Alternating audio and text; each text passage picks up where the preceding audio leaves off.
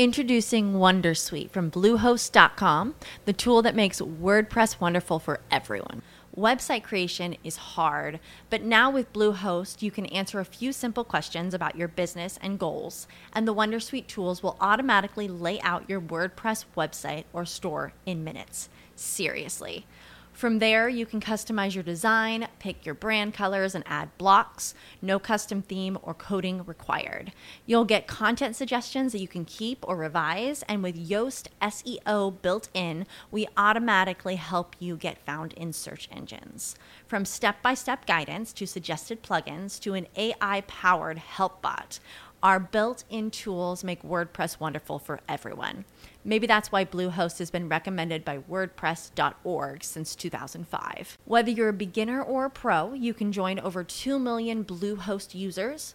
Go to bluehost.com slash Wondersuite. That's bluehost.com slash Wondersuite. Incu presenta Exponente. Exponente.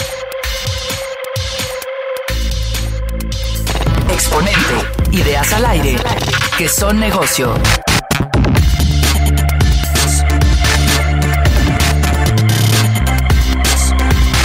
Hola, ¿qué tal amigos de Exponente? Feliz año y bienvenidos a una emisión más de este programa sobre emprendimiento, innovación y negocios. Les agradezco mucho que nos hayan seguido el año pasado en la última temporada y estamos muy contentos de empezar ya más historias, tenerles nuevos contenidos y pues mucho que contar en términos de eh, cómo emprender, cómo hacer un negocio más eficiente y sobre todo saber qué es lo que está pasando en México y en América Latina en términos de eh, creación de negocios. Hemos hablado mucho de fintech en los últimos meses, pero con sobrada razón es una industria que está creciendo a pasos agigantados en México y en la región. Y el día de hoy tenemos una propuesta muy interesante. Es una empresa llamada Albo, que es un Challenger Bank, eh, prácticamente una empresa que promete eliminar las filas, eliminar la burocracia, eliminar eh, todas las trabas que generalmente imponen los bancos tradicionales para darte una tarjeta y varios servicios financieros con los que puedes tener un control mucho más eh, sencillo de tus finanzas y hacer pagos sin comisiones además de muchas, eh, muchas otras eh, prestaciones que no te da un banco tradicional. Así es que por eso está aquí Ángel Sagún. Él es el CEO y fundador de Albo. Él es de Campeche, pero ya vive aquí en la Ciudad de México y va a ser sin duda una historia bastante interesante para compartirles. Así es que Ángel, muchas gracias por estar aquí con nosotros. ¿Cómo estás? Muy bien, Ricardo, gracias por la invitación y muy contento de estar aquí. Oye, pues bienvenido. De verdad que eh, Albo es una propuesta muy interesante. Eh, creo que tú, tú, por lo que intuyo, eres un emprendedor muy interesante porque llevas ya eh, bastante tiempo en, en, el sector. Entonces, pues ojalá nos puedas platicar un poquito de ti, un poquito de qué es lo que, que hace Albo y pues de ahí nos, no, nos vamos. ¿Qué te parece? Seguro. Pues yo soy Ángel Sagún, fundador de Albo. Eh, tengo ya 10 años en la industria fintech uh -huh. y Albo hoy es el Challenger Bank líder de México, uh -huh. Ofreciendo una experiencia de banca personal 100% digital, sin comisiones, sin burocracia uh -huh. y que ayuda a los clientes a manejar mejor su dinero. Eh, tenemos más de 200 mil clientes, eh, hemos crecido muchísimo, sobre todo el año pasado. Uh -huh. Hemos levantado más de 26 millones de dólares de capital, que eso nos ha ayudado a contratar mucho talento, eh, poder expandir la oferta de servicios y productos dentro de la empresa uh -huh. y tenemos como misión hacer que cualquier persona en México tenga unas finanzas sanas, ¿no? Y pues todo esto empieza cuando yo tenía 19 años y aún estaba en universidad. Uh -huh. eh, mi familia es de Campeche, eh, pero yo estudié en mi universidad en Mérida, uh -huh. en una universidad privada, y la verdad es que en ese entonces, te estoy hablando 2009, eh, tuvimos una crisis familiar. Eh, la verdad es que fue una etapa difícil. Uh -huh. Yo tuve que empezar a tener que gestionar mejor mi dinero y mis ahorros. Y a los 19 años me topé que no tenía ni idea de cómo manejar mis finanzas, ¿no? Es así como se me ocurre eh, desarrollar una app en ese entonces para BlackBerry, que era el sí, que era lo que smartphone. Más, eh, más, en boga, ¿no? Exacto. Eh, y la verdad es que fue un pet project, fue un proyecto personal, sin ningún ánimo de lucro, simplemente por construir algo que me hacía falta. Uh -huh. eh, desarrollé esta, esta aplicación de BlackBerry y la verdad es que de repente empezó a tener mucha popularidad y mucho éxito. Es así como ganamos en 2010 un concurso de innovación de Telmex y eso fue un escaparate para que a mí me invitaran a Stanford a, a un curso de emprendimiento y fue ahí donde por primera vez yo escuché ¿no? Y entendí palabras como startup, fintech, venture capital, y me voló la cabeza, y me encantó, me alucinó, y dije, wow, a esto me quiero dedicar, ¿no? Yo era un chico de, ya de 20 años, em, la verdad es que no sabía muy bien qué hacer con mi vida, y encontré aquí una motivación enorme. Entonces yo regreso, continúo mis estudios universitarios a la par que trabajo intentando crecer esta primera empresa, este primer emprendimiento que se llamó Money Mentor, esta app de control de gastos. Eh, de repente empezamos a crecer, pero la verdad es que por inexperiencia mía, malas decisiones, un mercado muy distinto al que hay hoy, mucho más inmaduro en ese entonces, eh, pues nunca pude monetizar ese producto y tener un modelo de negocio detrás. Pero de repente empezó a ocurrir algo curioso, y es que un par de años después, estoy hablando 2011, 2012, varios banqueros se nos acercaron y, nos preguntaban, oye, veo que haces buenos productos financieros, ¿por qué no trabajas desarrollando software para nosotros? Es así como construyo mi segunda empresa a los 21 o 22 años, que mm, estaba enfocada a desarrollar software en entidades financieras. Es así como trabajamos con varios de los principales bancos de este país desarrollando mobile apps, eh, temas de core bancario, temas de transferencias, eh, herramientas internas. Y fue en ese entonces, fue en ese periodo de tiempo, estoy hablando de 2011, 2012 a 2015, que aprendí cómo funciona un banco tras bambalinas, ¿no? Y a pesar de que éramos un equipo pequeño, en ese entonces unas ocho personas, pues pudimos comprender muy bien por qué la banca en México es tan ineficiente, por qué es tan costosa, por qué cobra comisiones. Y es así como en 2015 vi la oportunidad de construir un servicio financiero para personas que fuera digital, que no tuviera que hacerte ir a una sucursal, que no te cobrara comisiones, porque creo que México merece un servicio mucho más humano y mucho más personal que no se aproveche de los individuos. Es así como en 2015, con el dinero que yo había ahorrado de la empresa previa, eh, decidí cerrar esa empresa de software y empezar a construir algo con la misión de hacer que cualquier persona en este país tuviera unas finanzas sanas a través de un servicio financiero honesto, transparente, totalmente gratuito. Y pues tres años adelante ya somos un equipo de 130 personas, como te decía, cientos de miles de clientes, 26 millones de dólares de capital levantado y liderando la revolución fintech en este país. Tú te empezaste a especializar como eh, desarrollador, o sea, hablando de, de, em, tu etapa eh, pues fabricando soluciones tecnológicas ¿no? para, para bancos tradicionales, empezaste a, digamos, a meterte a los cables y a los fierros de, eh, de estas soluciones o, siempre tuviste un perfil más administrativo? Mira, yo, yo soy ingeniero de formación y además mi, mi, papá y mi mamá también. Eh, bueno, mi, mamá es licenciada en informática, pero siempre ha estado muy cercana a la tecnología y mi papá también es ingeniero. Entonces, para mí siempre ha sido algo muy natural el convivir con la tecnología. Y las finanzas, por otro lado, siempre ha sido un tema que, no sé, naturalmente me ha apasionado. Entonces, yo creo que eso eh, desembocó en que en mi formación universitaria eh, viera esta oportunidad, ¿no? Eh, definitivamente hoy en día tenemos un equipo de ingenieros increíblemente mejor que yo. Yo hoy ya me dedico más a temas de gestión, visión, estrategia, ¿no? pero pues el tema técnico me encanta.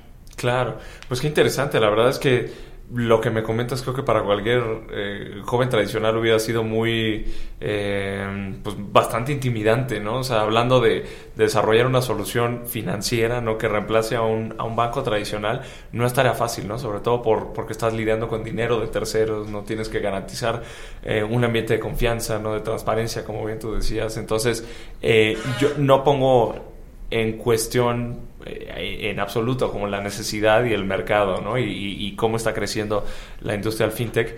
Pero, wow, la, verdad es que mi respeto es como que me quito el sombrero por la forma en la que tú y tu equipo han desarrollado eh, una empresa tan sólida, ya con tanta gente y esta historia que me compartes es bastante impresionante, ¿no? Creo que cualquier persona que hubiera tenido la misma tarea, pues lo hubiera encontrado sumamente intimidante. Y pues bueno, enhorabuena por lo que han logrado ahora. ¿Cuánto tiempo tienen con, con Albo desde el, desde el principio? ¿Me decías 2015 más o menos eh, empieza? Sí, nosotros comenzamos a construir toda la plataforma tecnológica y el marco regulatorio eh, a mediados de, 2015, pero lanzamos algo al público el 3 de octubre del 2016. De hecho, fuimos el primer Challenger Bank eh, eh, en México. Sentamos ese, ese, precedente. Eso que mencionas es muy interesante. Challenger Bank, por lo que entiendo, es un término genérico para el tipo de servicios financieros que ustedes proveen. Digamos, son pues una alternativa a la banca tradicional en línea. ¿no? Sí, el término Challenger Bank es un término comúnmente usado eh, en la industria fintech para referirse a, jugadores como nosotros que estamos construyendo soluciones tecnológicas. Eh, ofreciendo servicios financieros de manera 100% digital y que reemplazan los servicios de banca tradicional. Es un esquema mucho más eficiente que mm, típicamente tiene menos comisiones o ninguna comisión, como en el caso de Albo, y que se ajusta más al estilo de vida actual de, las personas, mucho más digital, menos offline. Ok, Oye, qué interesante. Y ahora bajándolo, o sea, este concepto del Challenger Bank, te agradezco que lo hayas eh, aclarado, porque yo personalmente, a pesar de que hemos entrevistado a mucha gente en el ramo fintech, no lo había escuchado y siempre me gusta como aterrizar estos conceptos para la gente que nos ve, nos escucha, para también empezarnos a empapar todos un poco más de estas distintas industrias, ¿no? poniéndolo en, peras y manzanas, ¿cómo, ¿cómo funciona algo? Si yo fuera, no sé, un usuario potencial, un cliente potencial que tengo una cuenta de banco tradicional ¿no? y quiero digitalizar más mis finanzas o tener un mejor, una mejor gestión de mis finanzas personales, supongamos que, que estoy considerando abrir mi cuenta de algo, ¿no? ¿Cómo lo hago y, y, qué tipo de servicios puedo, a qué servicios puedo acceder yo como cliente, ¿no? Mira, es importante aclarar que Albo tiene muy definido su target, ¿no? Nosotros vamos orientados a gente típicamente en un segmento joven, de 20 a 35 años, que eh, está cansado de la experiencia de banca tradicional y quiere una opción más fácil, eh, sencilla y sin comisiones para manejar su dinero. Básicamente, para adquirir una tarjeta Albo es bajar la app de Albo desde tu smartphone, ya sea eh, iOS o Android, te metes a la Store, bajas la aplicación de Albo, eh, en cinco minutos te registras y abres tu cuenta bancaria con nosotros.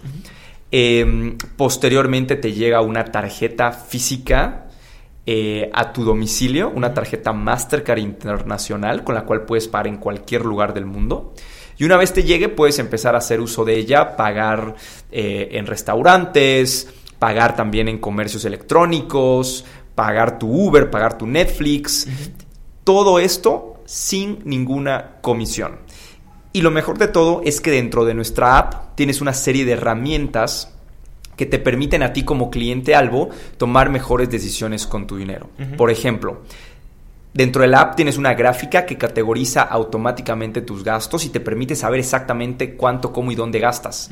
Oye, gasté 10 mil pesos en Uber este mes, gasté 8 mil pesos en un restaurante, oye, estoy gastando mucho, ¿no? Y te permite entender y manejar mejor tus finanzas. De hecho, típicamente un cliente Albo ahorra 25% más al año cuando usa nuestro producto.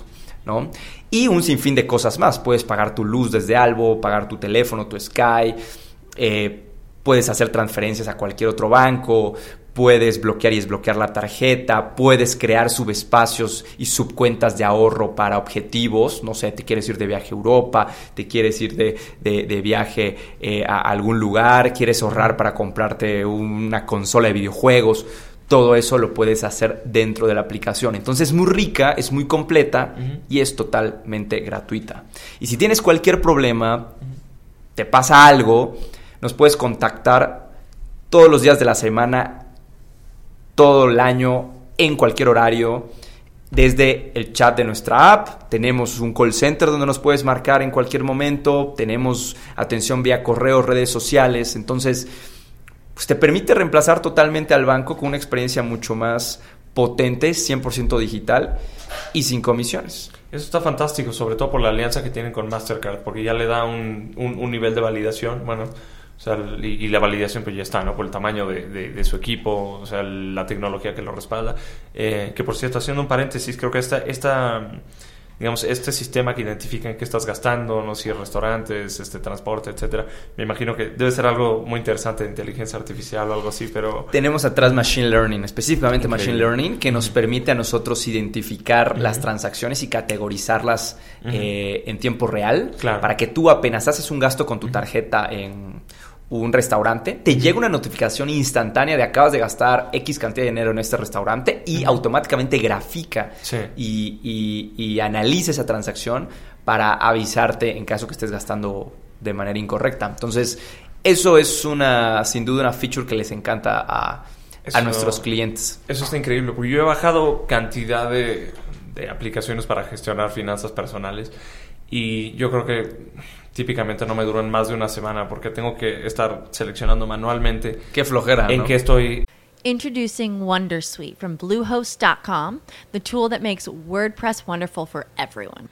Website creation is hard, but now with Bluehost, you can answer a few simple questions about your business and goals, and the Wondersuite tools will automatically lay out your WordPress website or store in minutes. Seriously. From there, you can customize your design, pick your brand colors, and add blocks. No custom theme or coding required. You'll get content suggestions that you can keep or revise, and with Yoast SEO built in, we automatically help you get found in search engines. From step by step guidance to suggested plugins to an AI powered help bot, our built in tools make WordPress wonderful for everyone. Maybe that's why Bluehost has been recommended by WordPress.org since 2005. Whether you're a beginner or a pro, you can join over 2 million Bluehost users. Go to bluehost.com slash wondersuite. That's bluehost.com slash wondersuite. As humans, we're naturally driven by the search for better. But when it comes to hiring, the best way to search for a candidate isn't to search at all. Don't search, match with Indeed. When I was looking to hire someone, it was so slow and overwhelming. I wish I had used Indeed. If you need to hire, you need Indeed. Indeed is your matching and hiring platform with over 350 million global monthly visitors, according to Indeed data, and a matching engine that helps you find quality candidates fast. Ditch the busy work. Use Indeed for scheduling, screening, and messaging so you can connect with candidates faster. And Indeed doesn't just help you hire faster. 93% of employers agree Indeed delivers the highest quality matches compared to other job sites, according to a recent Indeed survey. And listeners of this show will get a $75 sponsored job credit to get your jobs more visibility at Indeed.com slash podcast. That's Indeed.com slash podcast. Terms and conditions apply. En, qué estoy gastando, si esto corresponde a un gasto de comida, esto es transporte. Y a veces hay gastos que son como un, un tanto indistintos, ¿no? Que dices, bueno, o sea, esto fue un viaje, pero esto es comida, o esto es eh, placer, o esto es negocio. O sea, entonces empieza a volver muy complejo y generalmente las dejo sencillamente de usar, ¿no? Y ya, eh, tanto por pereza personal o por cualquier otra cosa, ya no las uso. Pero creo que, bueno, esta es una solución muy práctica a eso. Sin duda. Entonces, sin duda. está muy bueno. Eh, ¿Cuál es, si te, si te lo puedo preguntar, ya tú me dices eh, cómo, cómo respondemos, pero eh, si no hay comisiones, entonces, ¿cuál es el modelo de negocio? ¿Cómo sobrevive Albo? Es una gran pregunta y es la verdad muy, muy, nosotros somos muy transparentes con los clientes. muy fácil. Cuando tú pagas con tu tarjeta Albo algún servicio o pagas en un restaurante o en el cine, donde sea que, que pagaras, Correcto tú pues metes tu tarjeta a una terminal y esta terminal procesa el cobro, ¿ok? Y listo. Lo que sucede tras bambalinas es que esta terminal se conecta a Mastercard y debita la tarjeta a través de, eh, de, este sistema de pagos. Eh, Mastercard le cobra una comisión al comercio, al restaurante, al cine o a donde fuera que hayas pagado de alrededor entre un 2 y 3%. De ahí nosotros nos llevamos alrededor del 1% de todo el volumen transaccional. De esta manera, Albo es completamente gratuito para los clientes. No se le cobra más al comercio, de por sí está acostumbrado a pagar estas comisiones Sí, por sí, aceptar tarjeta. Y así nosotros podemos monetizar y hacer dinero. Y por ya el volumen tan grande de clientes que tenemos y el volumen de pagos que se hacen diariamente en las tarjetas Albo, pues es un negocio bastante atractivo. Qué, qué interesante, de verdad que me, parece fascinante porque como dices tú, o sea, cualquier, cualquier comercio, yo mismo estoy, eh, yo tengo un emprendimiento que estamos empezando eh, ahora, e igual siempre es el tema de, bueno, aceptas tarjeta de crédito y inevitablemente tienes que eh, considerar ciertos costos que eso implica, pero pues es, es benéfico para tu comercio, ¿no? O sea, aceptar tarjeta de crédito. Entonces, mira, eso, eso es algo muy interesante. Me parece fantástico y creo que esto también es un intuyo, ¿no? Que, que esto es el fruto de todo lo que aprendiste durante pues, varios años que estabas trabajando con, con instituciones bancarias, ¿no? Sin duda. Ahora estás del otro lado del, digamos, del otro lado del escaparate o del otro lado de la moneda porque estás eh, o están en algo ofreciendo un, un servicio pues que en, en cierta forma eh, es un challenge, ¿no? De cierta forma reta a la banca tradicional. ¿Cuál ha sido la respuesta? Eh, me imagino que los usuarios muy, eh, pues muy positiva, pero al ustedes pues retar e irse contra la banca tradicional como muchas otras empresas fintech, eh, ¿qué respuesta han tenido? ¿Han tenido algunos obstáculos que hayan tenido que, que superar o algunos, eh, eh, no sé, o, o incluso confrontar a algunos actores tradicionales del, del sistema bancario? Mira, nosotros estamos 100% enfocados a darle la mejor experiencia al cliente. ¿no? Eh, y nos desvivimos por el cliente. Eh, sin duda, algunas entidades bancarias tradicionales, pues están viendo lo que hacemos, incluso nos copian, ¿no? Eh, eh, nos tratan de robar gente y tal, Claro. pero yo creo que es algo normal. Y, es algo, bueno también, ¿no? Que indica que están haciendo bien las cosas. Sin duda, y, y a mí también eso me motiva. También es cierto que la banca tradicional eh, a lo mejor no es el mejor servicio, pero hay algunas cosas que hacen bien y tienen experiencia. Entonces, también eh, es fijarnos en, en- en qué han hecho bien y qué han hecho mal y no com- cometer los mismos errores, ¿no? Yo tengo muchos muy buenos amigos en, en banca tradicional, también seguro que tendré algunos enemigos, pero creo que es parte del proceso.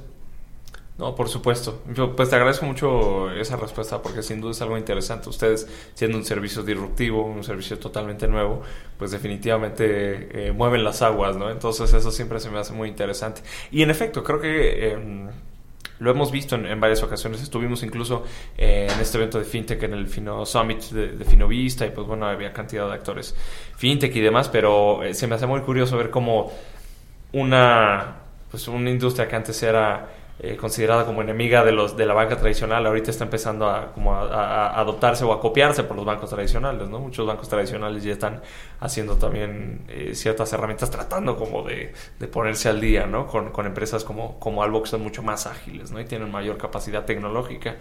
Em, ¿Qué, ¿Qué experiencia has tenido o sea, en, este, en, este tiempo, ¿no? desarrollando algo, lanzándola, buscando clientes y demás? Eh, ¿Qué lecciones crees que has aprendido eh, agrandando tu equipo, este, siendo un, un agente disruptor o disruptivo en México? ¿Qué crees que nos puedas compartir, como que hayas aprendido a través de, de este tiempo? ¿no?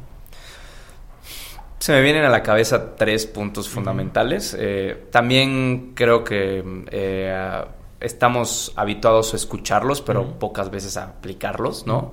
El primero es que sin duda el factor más eh, determinante del éxito de una empresa es el talento humano detrás de esta compañía, ¿no? Eh, lo más importante para saber si una empresa va a tener éxito, ¿no? Es fijarse en el equipo que lo compone, ¿no? Eh, al final del día, pues sí, la tecnología es muy valiosa, pero nada es tan valiosa como los humanos construyéndola. Eh, entonces, como CEO, como fundador, dedico yo hasta el día de hoy muchísimo tiempo a reclutar, retener y hacer crecer el talento humano dentro de algo. El punto número dos es enfoca al cliente. Eh, es muy fácil decirlo, es muy difícil hacerlo.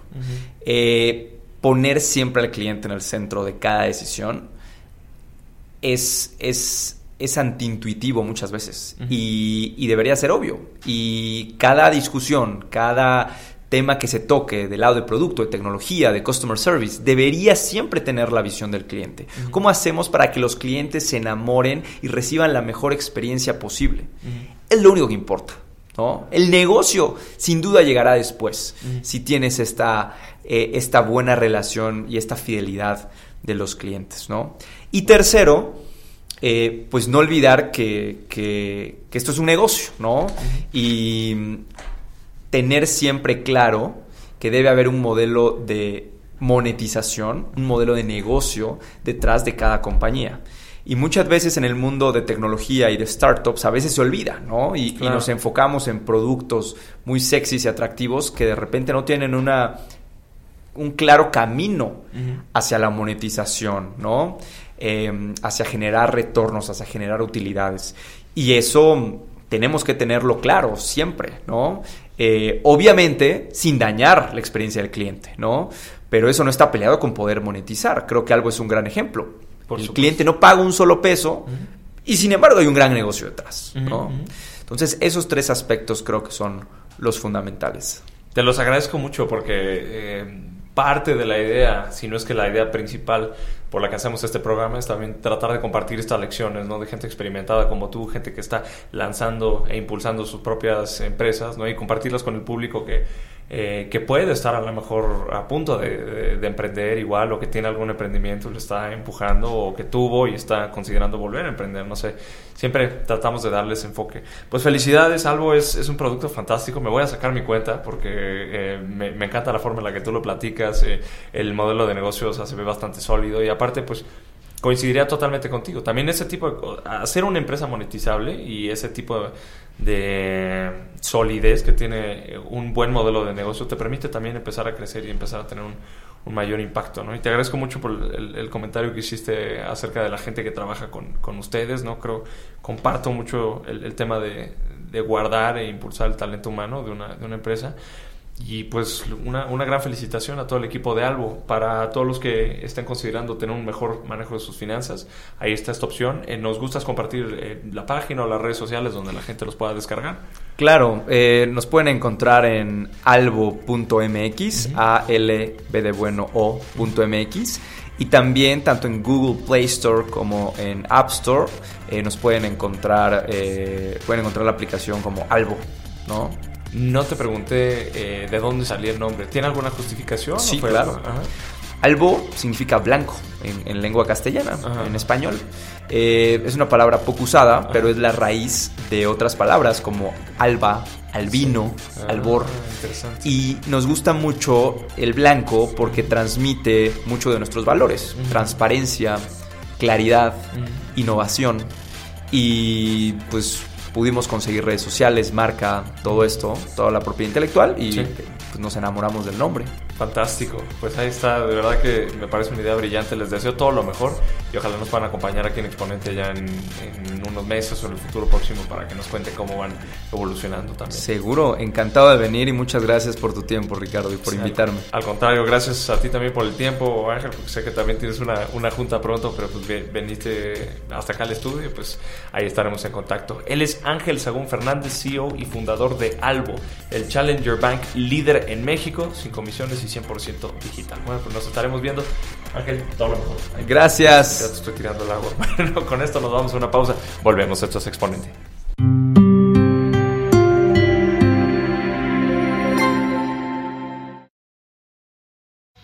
Plataforma digital, comunicación alterna, posibilidades ilimitadas. Incu, espacio comercial. Volvemos.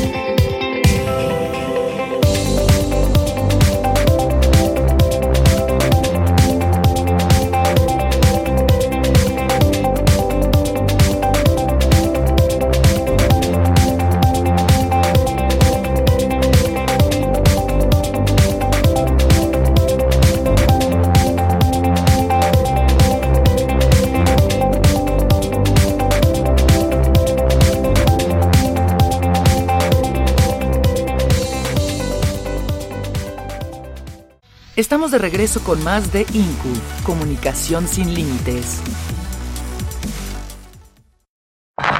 Código Startup. Porque las nuevas ideas se escriben en código. Estamos aquí de regreso en Exponente y vamos a tener una conversación padrísima con Mariana Baena.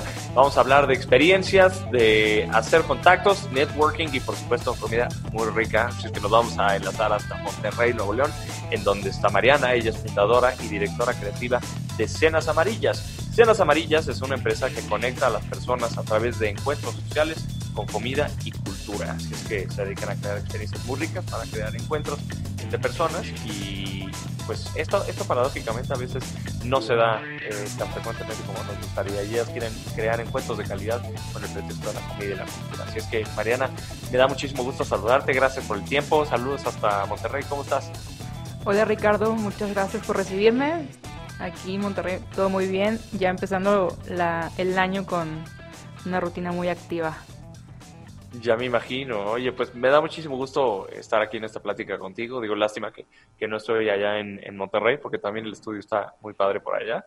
Eh, pero bueno, pues tu proyecto está fantástico. Eh, Arturo, quien, quien nos ayuda con, con los invitados, nos, nos hizo esta propuesta y luego, luego nos llamó mucho la atención porque hay pocos, si no es que ningún proyecto que se dedique a lo mismo que ustedes, ¿no? Entonces creo que esto es algo muy, muy interesante, que ustedes se dedican a la creación de experiencias a través del contacto humano y la comida, ¿no? ¿Qué nos, qué nos puede platicar al, al respecto? Así es, bueno, pues lo has escrito muy bien, la verdad, este, me llama mucho la atención, o sea, me da mucho gusto de que nos acabamos de conocer hace un día, bueno, saber de nuestra existencia, y lo describiste perfecto.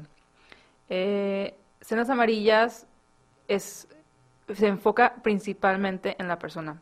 Entonces, esto nace de un gusto, fuera de eso, yo creo que vamos a empezar un poquito más como de dónde nace todo, que es lo más importante que es la comida. O sea, todo el mundo come, ¿no? Claramente yo soy pues apasionada de la, de la gastronomía, de eso eh, vive eh, el proyecto, pero sin embargo no es lo más importante. Porque, pues a veces como vivimos súper englobados en solamente ponerle atención. Ahorita que el boom gastronómico se dio un disparo muy fuerte en cuestiones de, de, de, medios de contenido digital, los videos de comida abundan, este, sabes, todo esto, el, el, tema de, fotografiar las comidas en, en redes sociales, se volvió algo como bastante superficial, ¿no? En donde solamente, bueno, en donde importa mucho lo visual, ¿no? Pero qué onda con todo lo detrás que hay de, los alimentos, tanto en cuestiones de, de producción o desarrollo, transformación, como también todo el tema eh, cultural que rodea a, la comida y toda esa convivencia. Este, y entonces fue ahí donde vi ese vínculo y en donde nace el motor de Cenas Amarillas, que es la comida como herramienta universal. Introducing Wondersuite from Bluehost.com, the tool that makes WordPress wonderful for everyone. Website creation is hard, but now with Bluehost, you can answer a few simple questions about your business and goals, and the Wondersuite tools will automatically lay out your WordPress website or store in minutes. Seriously. From there, you can customize your design, pick your brand colors, and add blocks. No custom theme or coding required. You'll get content suggestions that you can keep or revise, and with Yoast SEO built in, we automatically help you get found in search engines. From step by step guidance to suggested plugins to an AI powered help bot. Our built in tools make WordPress wonderful for everyone. Maybe that's why Bluehost has been recommended by WordPress.org since 2005. Whether you're a beginner or a pro, you can join over 2 million Bluehost users. Go to bluehost.com slash Wondersuite. That's bluehost.com slash Wondersuite.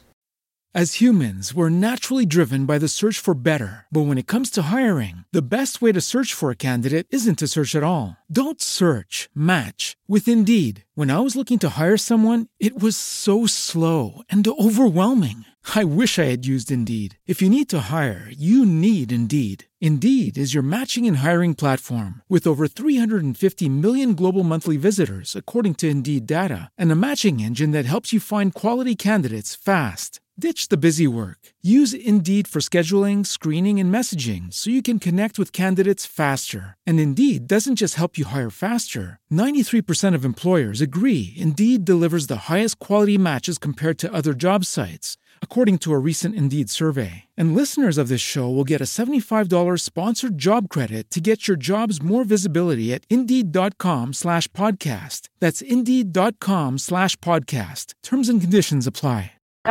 Para crear comunidad.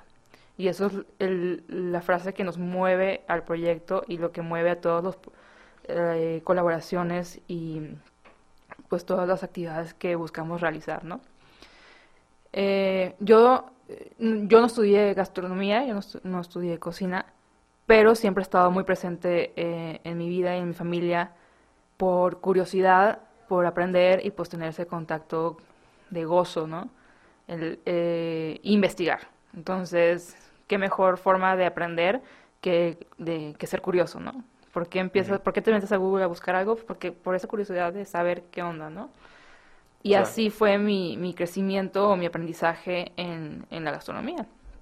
Y de estar pruebe y pruebe y pruebe y cocinando y pruebe y error. Es una tojada, entonces tenía hambre y bajaba a la cocina y lo que hubiera y hacer algo, ¿no? Este...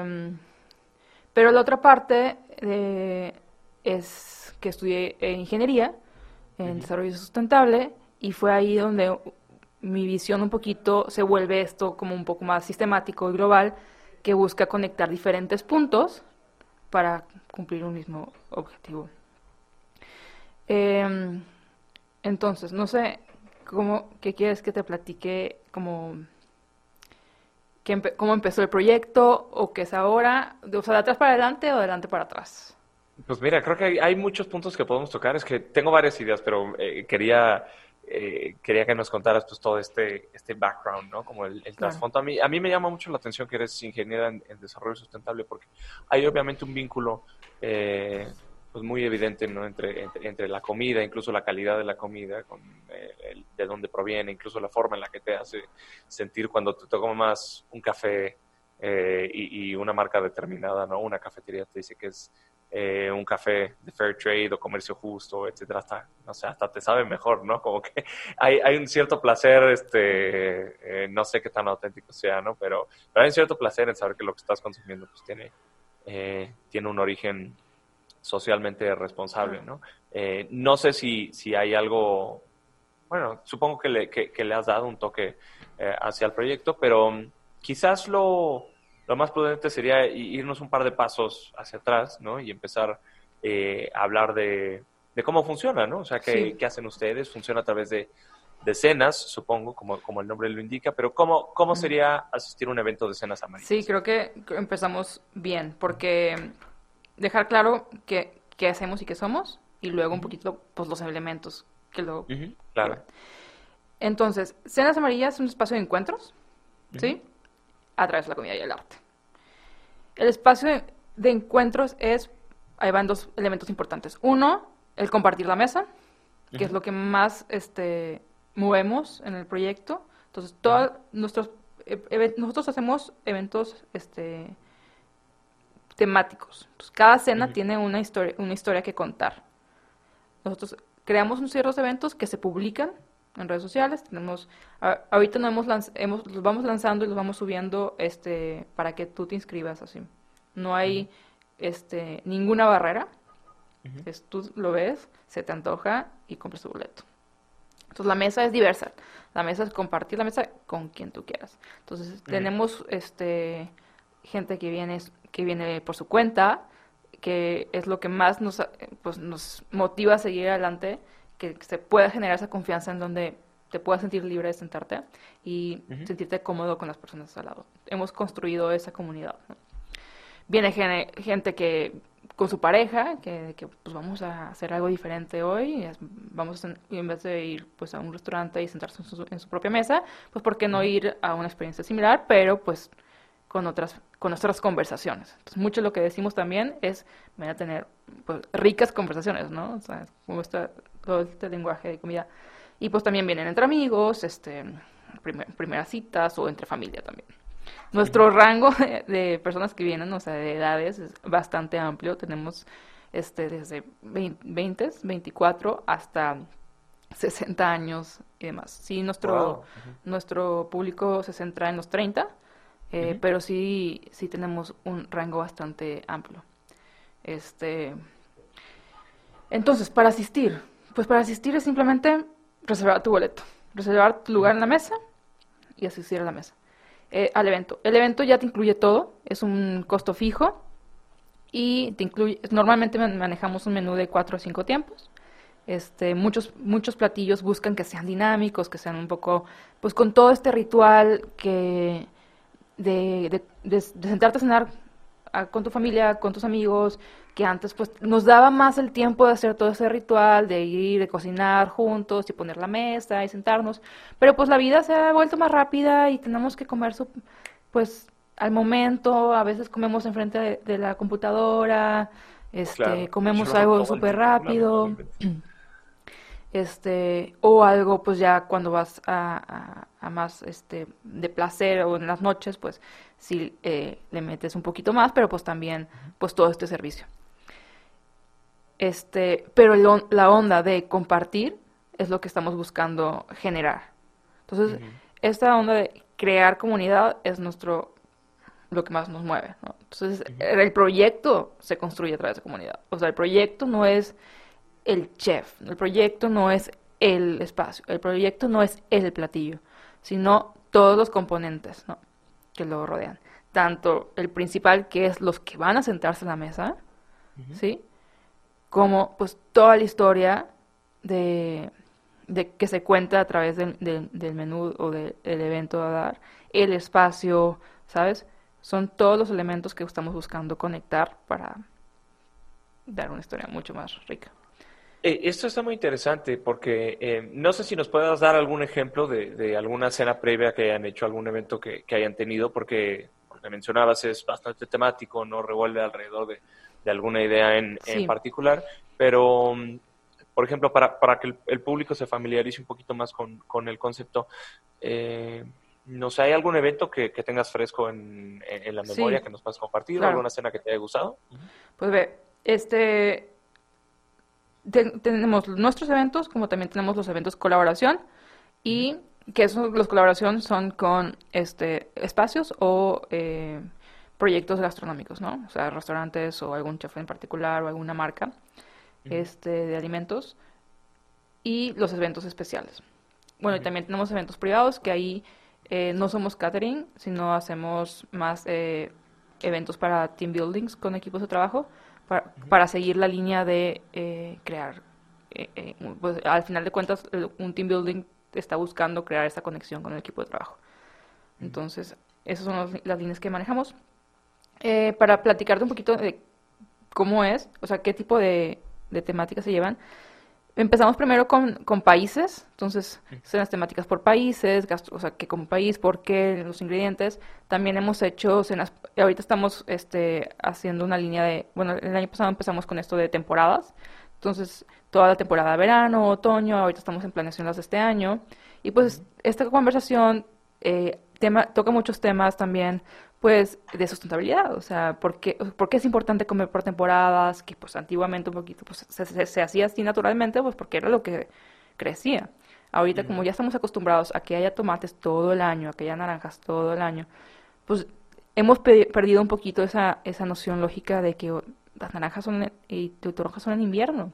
Y son en invierno porque el cuerpo necesita vitamina C para prepararse para el frío, Entonces está bien interesante esa relación pero pues ya no es tan lógico para nosotros o para los niños porque ven naranjas todos los, todo el año en el súper, ¿no?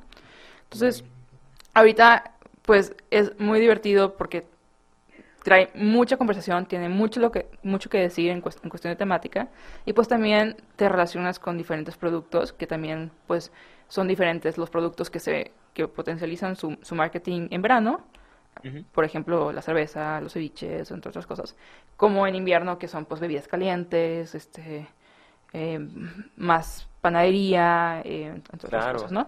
Entonces, de ahí pues puedes agarrar mucho, mucho que platicar y hemos estado armando estas, estas cenas con esta temática, que esas sí son recurrentes, ¿no? Y luego tenemos otras, en la parte, pues esto que mencionábamos al principio, que Santas Marías es comida y cultura y arte. Hemos eh, hecho eh, alianzas o le llamamos maridaje cultural y eso lo trabajamos mucho en el 2018, eh, que hacíamos cena e invitábamos siempre a un artista local a que tuviera un espacio para darse a conocer, ¿no? Eh, y lo maridábamos con el tipo de menú. Esa, ese año estuvimos una temporada de Latinoamérica, entonces eh, cada, cada mes fue un país diferente y pues eh, un arte distinto. La que más me gustó, porque también buscamos mucho pues generar una narrativa diferente alrededor de la comida, ¿no? O sea, con todo, para verla de otra forma, ¿no? O sea, a veces para quitar esto au- automático de, pues tengo que comer porque tengo que comer, o tengo que cenar porque tengo que cenar, o tengo hambre y pues ceno ya. Pero pues, ¿qué está? O sea, hacernos preguntas, preguntas y preguntas. Y una que me ha gustado mucho fue en esa temporada de Latinoamérica, fue la de, la- hicimos una oda al plátano, eh, que unimos los países de Centroamérica que en común pues tienen el plátano. Y pues, ¿qué onda con el plátano? ¿De dónde viene? ¿Cuál es la importancia? Pues, mm, este, tiene, tú estudiando ciencia política, pues no sé si conoces un poquito sobre el tema de la República Bananera y pues todo el, el tema este, en Centroamérica, eh, que tiene pues mucho, o sea, contenido de qué hablar y pues es un elemento el plátano súper cultural, o sea, tanto en, en la forma de ser de las personas, en los diseños gráficos que tienen, este, en, en su comida que es a base de plátano y pues todo el tema económico de dependemos de ellos y pues la situación un poco también de, de como dices, de tra- trade, fair- eh, eh, ¿cómo se dice? Perdón. Fair trade, ¿no? Fair trade, perdón, lo dije al revés. Fair trade, este, mm, de los alimentos, ¿no? Que ahí es un tema súper crítico en, en- en la banana. La historia del plátano ha sido, este, pues, bastante crítica. Eh, y, pues generar ese diálogo de una forma de- divertida, rica, porque a veces pues vemos los documentales y vemos los posts en redes sociales de muy activistas, muy está pasando esto y no, y- y a veces te causa pues impotencia o qué puedo hacer yo o no me importa o, o lo comparto y ya o ni siquiera sé, ¿sabes? Entonces, ¿por qué no generar estos diálogos de una forma pues, un poco más divertida, ¿no? Este, claro que obviamente en el, en el- en el evento no se tocan tantos estos temas, pero sí es un poquito in- platico- generar el, el diálogo, hacerlo como simplemente pues cuestionarte qué hay más allá, ¿no? Y esta, esta vez estuvo muy padre porque hicimos este una oda al plátano, entonces todo, todo el menú fue, fue con plátanos, pero fue diferentes tipos de plátano. Entonces, de que, ah, ¿cómo? Pues yo nada más conocía uno. Aquí en el norte, la- pues no somos muy bananeros, no es una Sí, zona tropical. claro. Este, comemos el, el- el plátano en el desayuno y se acabó. ¿Sí? Sí, sí, o de snack. Pero pues el los platanitos fritos, y, este, el patacón, este, hicimos un ceviche de plátano con cebolla, o sea, y limón. Entonces, es, ¿qué otras posibilidades existen? No solamente en la comida, sino también en nuestra vida diaria. O sea, es preguntarte, ¿de qué otra forma puedo hacer, utilizar, no sé, una libreta? O, o sea, ese tipo de preguntas, ¿no? Y esa vez Es que la comida es cultura. la comida es cultura, o sea, somos comida desde que nos, o sea, si comida no, no vivimos, no nos construimos como físicamente. La comida es economía, o sea, la base, os- el 70% de la gente trabaja en agricultura y dependemos de ellos. Absolutamente. Este- Oye, qué interesante. Justo eh, me hiciste recordar una, una historia, tuve que buscarla porque no la tenía, eh, no, no la tenía tan fresca en la mente, pero justo eh, García Márquez, recuerdo que, que cuenta o que relata una, un, un episodio bastante célebre o infame, ¿no? Un, un episodio violento eh, que, que se produjo en Colombia, justamente en, en una producción de, de plátanos en el 28 y se llama la masacre de plátano, la banana massacre. Entonces, es, es una punta al margen, pero bueno, no sé, supongo que en, en- en una cena en, donde tocas un poco de, de economía, historia, este, sabores y demás en torno al plátano, ¿no? Como que vienen este tipo de, de cosas, pero es, es un episodio que él relata no sé si en 100 años de soledad o, dónde, pero bueno, es una No. punta al margen ahí con, con el pretexto del plátano. Y bueno, Eh, eso te lo, te lo cuento muy drástico, pero no, no es así, o sea, eso es como toda la investigación que No, hacemos claro, este para crear un, este contenido un poquito pues que también informe. Y eso lo, lo hacemos más en el proceso de, de promoción del evento, como platicar un poquito de, de, de dónde viene, este eh, sabías que existen tantos tantas variedades de plátano, entre otras cosas, ¿no? Pero en la cena, no- normalmente, para que se den, se, se den una idea de, de qué vas a vivir, es pues llegas, te recibimos, te damos un coctelito, vas soltando tu paladar, este, pues vas empezando a ver a la gente, este, está la mesa, escoges dónde sentarte, no está tan rígido el tema de, este es tu lugar, no te, como que no te muevas, y te van a traer las cosas. Buscamos como que exista esa flexibilidad, que te sientas en casa, ¿no? O sea, que no te, que no haya ninguna barrera que te limite, ¿no? A hacer.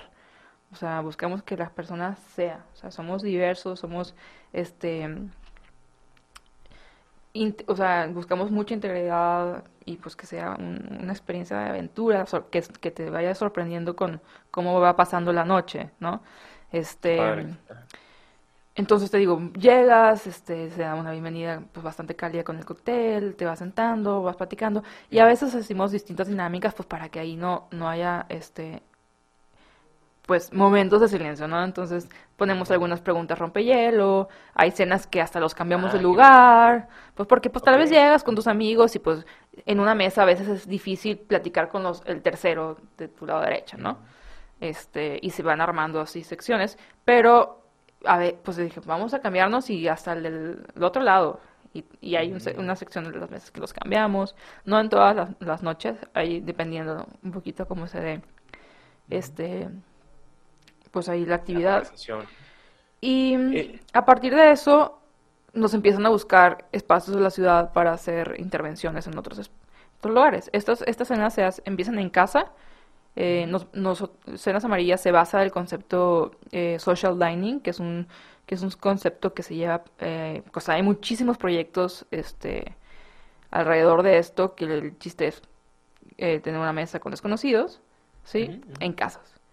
Y de ahí surgen diferentes vertientes, que son los, los pop-ups, que son pues estas intervenciones en espacios eh, pues no comunes donde comer, ¿no? No restaurantes, no casas, sino taller mecánico. De hecho, la de plátano, fu- plátano fue en un taller mecánico. Este, o parques, o terrazas, o sótanos, o cosas este, pues donde no es normalmente ajá, comer. Entonces, Eh, pues, eso oye, le suma a la tocando- experiencia. Tocando ese tema, eh, ¿ahora organizan cenas solamente en Monterrey o ya están en otras ciudades de, de México? Por ejemplo, para gente que está aquí en eh, en la Ciudad de México, ¿tienen actividades todavía? No, todavía no hemos llegado para allá. Este, sí hemos tenido propuestas, eh, Sí. tanto en Ciudad de México como en Guadalajara y Puebla nos han preguntado que existe, si existe algo por allá. Existen sí otros tipos de, de proyectos, este, y de, y de, mm, de eventos, Un poco eh, enfocados más a lo gastronómico.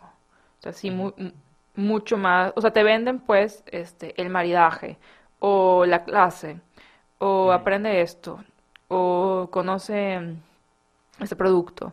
Este, pero con el con toda la experiencia pues obviamente de este cenar rico, de conocer gente, pero no está tan el enfoque. Hay otros que sí, este, pero mm, más que nada son los eventos pues eh, de activación en restaurantes o en, en otros espacios. De eh, clases, cooking parties o cosas así. Eh, en México, bueno, en México no te acabas de eventos, la verdad es que hay un chorro de cosas que conocer, pero sí, el- a la- lo, como lo comentabas que, eh, ahorita me comentabas que en Alemania, pues para conocer gente y demás, pues mucha gente, ahorita, de hecho me escribió alguien en redes sociales de que, ah, ya hay algo en, Monter- en Ciudad de México así, es que acabo de llegar y pues quiero conocer gente y demás. Entonces realmente sí va mucho para allá y, y mucho de la investigación que hacemos y lo que buscamos como cómo atender ese, esa situación, esa, esa problemática actual que es la conectividad entre personas, ¿no? O sea, el, el tema de, de tecnología y de redes sociales y digitalización, pues nos ha alejado un poco, o sea, vivimos en el celular, nos, nos relacionamos en Instagram, conocemos, o sea, para salir, pues muchos de mis amigos conocieron a su pareja en Instagram, ¿no? Este, pero ese contacto humano, ya cuando, cuando lo ves o, o cuando te relacionas o te topas a alguien, la gente, es, es difícil entablar una conversación. Eh, y bueno, mucho también, y mucho de lo que relaciona uno con, con sustentabilidad, que me, yo me, me fui mucho por el lado de urbanismo y ciudades y movilidad, era pues este tema de, de cómo se construye una ciudad y de espacios, ¿no? Este, los espacios de encuentro. Entonces, Cenas Amarillas es un espacio de encuentro. Porque por los que, los que conocen Monterrey, este, pues Monterrey es una ciudad que se mueve mucho por carro. Entonces, esta, esta rutina de salir de tu casa, subirte al carro, ir al gimnasio en carro, o irte a la oficina, te vas a la oficina en carro, pues ahí trabajas, si acaso o comes en, en la cafetería de la oficina, o te sales a unas cuadras, o tienes una, una reunión en un, en un restaurante, pero al final de cuentas vas siempre a, a lo, a lo privado, a la reunión, al, a- al- ¿sabes? No hay esta espontaneidad de toparte a alguien en la calle o ir a una actividad, ¿sabes? Este, entonces faltan esos espacios de encuentro. En México, pues sí hay, o sea, muchos, ¿no?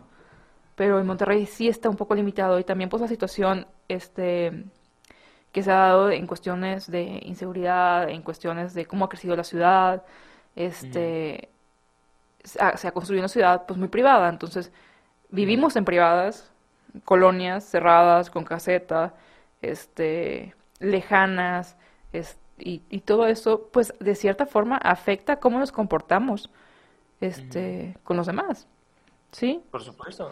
Y, supuesto, y eso es lo que yo vi cuando, pues, eh, estuve trabajando en fundaciones, en organizaciones civiles, en cuestiones para, este, pues, proyectos sociales, ¿no? Y, y siempre, pues, recae la educación y la forma que nos, que convivimos y construimos, porque si estamos, eh, pues, eh, su- pues, inconscientemente, este, enfocados en, en lo individual, en la protección de mía y de mi familia, pues cómo vamos a hacer algo por los demás, ¿no? Y, y vi que, que con este proyecto pues se podía hacer de una manera muy rica ese diálogo y esa conectividad de, oigan, vamos a, a dialogar, a, conocernos, a interactuar, a, a ver que el otro tiene muchas cosas que enseñarnos y, y eso es un poquito también como la motivación de, de hacerlo. Y, y bueno, y, y la problemática actual que pues la gente, o sea, ¿dónde conocemos gente fuera de, de redes redes sociales, ¿no? O sea, de, pues hay un, un muy buen de aplicaciones que salen y salen y salen y es algo que va a venir, pero ahora el tema de experiencias, el tema de, de, de lo real se está volviendo un lujo, ¿sí? Porque pues Por no lo tenemos a la mano. Y, es paradójico, pero es cada vez Es más difícil súper a- paradójico. A, la gente en la vida real, o sea, con- conocer a gente distinta en, en la vida real. Yo trabajo la mayor parte del tiempo eh, desde mi, mi despacho, este, muchas veces en casa, eh, vengo aquí al estudio, pero no tengo muchos momentos de interacción o muchas oportunidades para conocer a, a gente nueva. Entonces, Claro. este tipo de cosas a mí en lo personal me llaman mucho la atención y creo que no sería el único. Eh, Mariana, ya eh, estamos eh, llegando al... eh, tengo, tengo que cerrar la conversación, lamentablemente, estamos empezando a llegar al final de la entrevista, pero no, no quiero terminar sin preguntarte eh, sobre el nombre. ¿Por qué le pusiste cenas amarillas? Este, la, la, las cenas amarillas, porque eh, así de concreto fue, pues la- el proyecto empezó en, en, en en mi casa y mi casa es amarilla. Ah, mira qué padre. Entonces, eh, cuando empieza el proyecto, pues empieza eh, eh, con este concepto básico de, de, de supper clubs, de, de social dining, que es compartir la mesa con desconocidos. Empezamos, pues yo invitando a, mi, a un amigo y mi amigo invitaba a otro amigo y demás. Ajá. Y así empieza el proyecto, lo publico, en re- o sea, publicamos de que, ay, mira, de que de Cookie Night, no sé qué pusimos ahí en, en Instagram. Ajá. Y más gente empezó a decir de que, ah, yo quiero. Y así empieza el proyecto, pues dije, no voy a invitar uno por, o sea, estos amigos no se conocen, pero dije, no los voy a invitar uno por uno, vénganse todos. Y dije, pues, eh, bueno, esa fue la segunda, y más gente me dijo, y dije, no, pues ya voy a, conocí el concepto de social dining, que la, la principal plataforma que me, que me ha impulsado, o sea, que, con la que me ha inspirado más es una plataforma que funciona como Airbnb. Este se llama Eat With y está muy fuerte pues en Estados Unidos y en Europa, ya enfocado más a mercado turismo. O sea, obviamente sale este como igual pues para gente, para conocer gente nueva, gente que le gusta cocinar, pero pues no tiene un restaurante y pues todo este tema de share economy de potencializa pues tu talento, o sea, o sácale más provecho a tu carro, que como Uber, o sea, sácale más provecho a un carro y muévelo durante el día y sácale, y sácale dinero. Pues acá, pues tienes un talento de cocina o estás estudiando este gastronomía, pues oye, pon tu casa y, y o sea, comparte esta share economy, ¿no? Y pues dije, pues tengo que hacer algo así. La primera idea obviamente fue ser host con esa aplicación, pero lo que pasa fue que es muy diferente este, cómo se mueve en, el mercado, o sea, culturalmente en Estados Unidos y en Europa a Latinoamérica, que fue lo que pasó con, con estas plataformas, que es que tiene que haber mucha confianza, como las plataformas de BlaBlaCar o Couchsurfing, pues no funcionaron igual en, en, Latinoamérica. Entonces la idea fue, pues mira, de aquí a que me meta a, a ser host y el porcentaje que voy a ganar y que la gente conozca la aplicación, o sea, voy a tener demasiada chamba la aplicación y muy poco beneficio para mí, o, o libertad, o, o, ¿sabes? Y dije, pues voy a hacer algo yo. y dije, pues volteé a ver y dije, pues, estamos en amarillo, pues cenas en amarillo. Y luego ya lo reduje a cenas amarillas y empecé a hacerlo así porque dije, tengo que hacer un concepto. Si le digo a ella, de que a mis amigos, de que caigan a cenar, pues me iban a traer, este, pues las papitas y las chéves y, y, no, o sea, también es un concepto gastronómico. Va a ser este menú, vas a comer rico, porque pues, también en Monterrey a veces nos clavamos con la carne asada y no salimos de ahí. Sí, y la, y la, misma comida siempre, y pues estamos muy pegados a Estados Unidos y pues tenemos mucha influencia de, de comida americana y, el mercado de gastronomía de Monterrey ahorita está padrísimo, o sea, está creciendo como bestia. ya hubo una generación pasada que hizo mucho esfuerzo en crear cultura gastronómica, este, y está el, o sea, el grupo Pangea que empezó con con todo eso, que es, son buenísimos. Y, y, desde ahí pues ha empezado a, expandirse más este, este deseo de conocer cosas nuevas, ¿no? Este, y pues más que ahorita que lo tenemos al alcance. Entonces, como te digo, o sea, es, o sea, este tema del plátano y las temporadas y, y hacer espacio, comer en un lugar diferente, que te empiezan a cuestionar, pues tenía que decir, oigan, a ver, aquí va a ser así y este es el menú. Y bueno, ya, este... mi color favorito también es el amarillo, mira, entonces Sí, y bueno, al final de cuentas, cuando intenté, cuando empecé con ese nombre y cuando dije, vamos a hacer esto más en forma, sí tuve un tiempo de vamos a, hacer el branding y busquemos otros nombres, pero realmente ninguno nos gustaba y queríamos que fuera pues en español. Eh, y al final de cuentas fue que eh, Cenas Amarillas eh, les gustaba a, mis amigos, fue que no lo cambias y el amarillo termina siendo pues, un color muy relacionado con alimentos. Entonces, el marketing de alimentos, un chorro de marcas usan el amarillo, es un color, o sea, psicológicamente, pues, es un color alegre, es un color que te da hambre, es un color, pues, de energía, y pues muchas cosas, muchos alimentos son amarillos, y empieza ahí una conversación, este, de qué onda con las comidas, los, la comida de los colores, que es un proyecto que tenemos también, a qué sabe un color. Ese es otro proyecto que estamos desarrollando y pues platicar un poquito de, de comidas pues cromáticas. pero bueno, muchas cosas. Fantástico, comidas cromáticas es algo que definitivamente nunca había escuchado, pero está fabuloso. Pues Mariana, me da muchísimo gusto tenerte aquí en el programa. Gracias, gracias por regalarnos un poco de tu tiempo y compartirnos cenas amarillas. Y, lamentablemente se me acaba el tiempo, tengo que cerrar, pero eh, otro día espero que platiquemos más sobre comida, sobre experiencias de, encuentros, gastronomía y cultura, que, que se me hacen tres temas padrísimos. Y pues bueno, les deseo todo lo mejor con Cenas Amarillas. Ojalá vengan aquí a, México prontamente y les estaremos siguiendo la pista aquí en, Exponente. Les deseamos todo lo mejor. Una vez más, muy feliz año. Estamos seguros que van a tener unas experiencias fantásticas. Muchas gracias. Un abrazo desde aquí, desde, desde México. Muchas gracias, sí, sí. Los esperamos. La mesa está abierta para todos pues ahí está. Muchísimas gracias. Ella es Mariana Baena, fundadora y directora creativa de Escenas Amarillas. Un fuerte abrazo hasta Monterrey, Nuevo León. Y con esto nos despedimos. Esto Exponente. Hasta la próxima.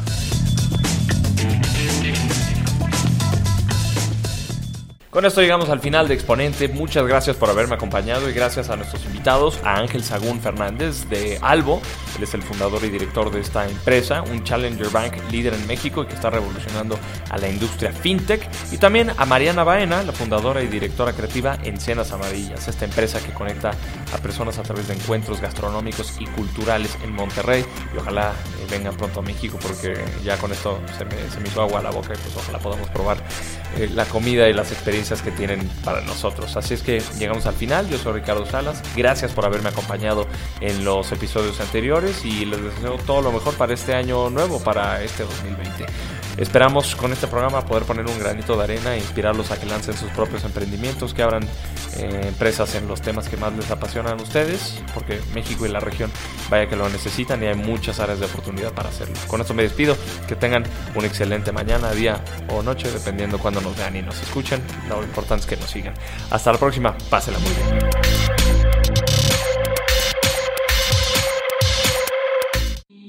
Incu presentó Exponente, Ideas al Aire, que son negocio.